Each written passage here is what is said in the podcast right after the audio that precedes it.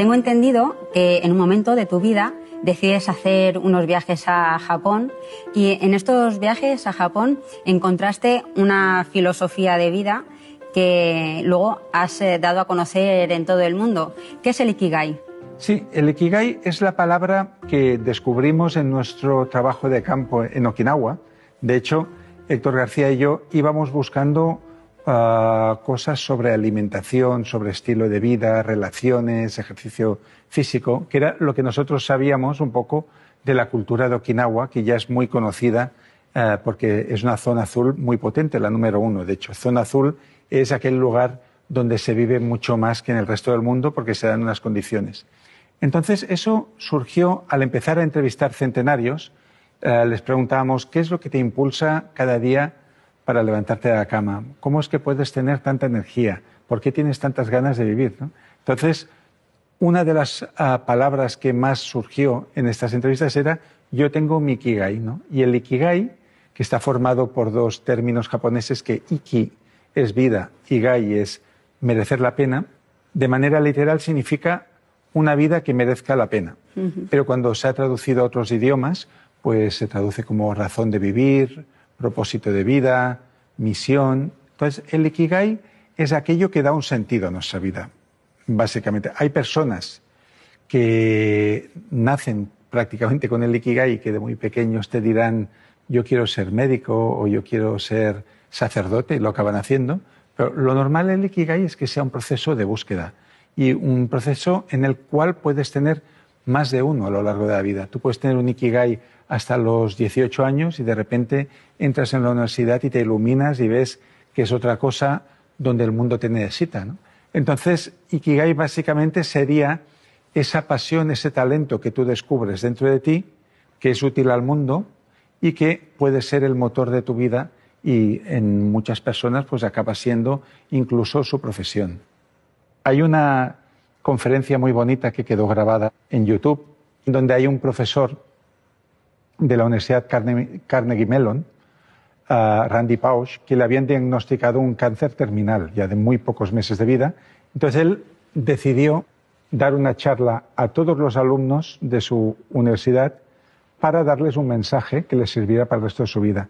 Y el título de la conferencia era la importancia de recuperar los sueños infantiles.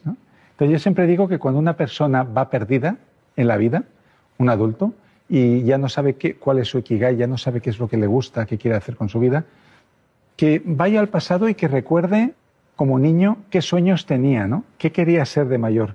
Entonces, si volvemos a recordar cómo éramos de niños, ahí podemos recuperar una esencia que nos puede devolver ese espíritu espontáneo que quizás hayamos perdido ahora. Y estamos en tiempo de cambio, lo cual nos estresa bastante. ¿Qué podemos hacer para manejar esto? Sí que es cierto que nuestra sociedad se estresa sola ya con todo el tema de lo que llaman multitasking, ¿no? Intentamos hacerlo todo al mismo tiempo. Y eso es lo más contrario que hay a vivir el presente, porque estás en muchos lugares, estás haciendo muchas cosas a la vez, pero ninguna bien. Y no estás disfrutando con ninguna, porque al final el placer de hacer las cosas, el fluir, depende de hacer una sola cosa muy bien hecha.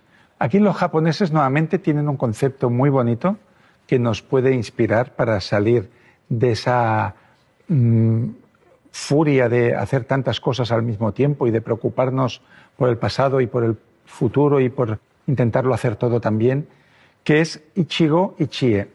Ichigo Ichie significa literalmente una vez una oportunidad. Pero el sentido de esta frase es, esto que estamos viviendo ahora mismo no se repetirá nunca más.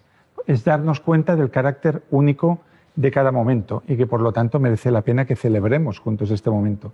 Y esto lo introdujo uno de los primeros maestros de té hace ya cuatro siglos, que escribió como un protocolo de cómo tenía que ser una ceremonia del té.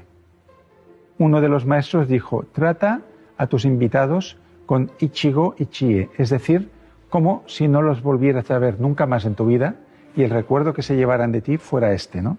Entonces, yo creo que el ser humano a veces pecamos de pensar, bueno, hoy no, no he estado plenamente con mi madre porque estaba pendiente del fútbol, pero ya habrá otra oportunidad. Y a veces no hay otra oportunidad y de, hecho nunca hay una oportunidad igual que esta. Con lo cual El Ichigoichi es una invitación a disfrutar de esta persona o estas personas que nos acompañan y de este día como lo que es, ¿no? Algo único. A mí hay una viñeta de los Peanuts que me gusta mucho y que es muy famosa en Estados Unidos, que se ve a Charlie Brown y a Snoopy en un embarcadero delante de, un lago y eh, Charlie Brown le dice a Snoopy, Snoopy, ¿eres consciente de que algún día moriremos, verdad? Dice, sí, dice, pero el resto de días no. Entonces, ese resto de días es la esencia del Ichigoichi. Saber que tenemos esto y que tenemos este momento y que de nosotros depende hacerlo memorable.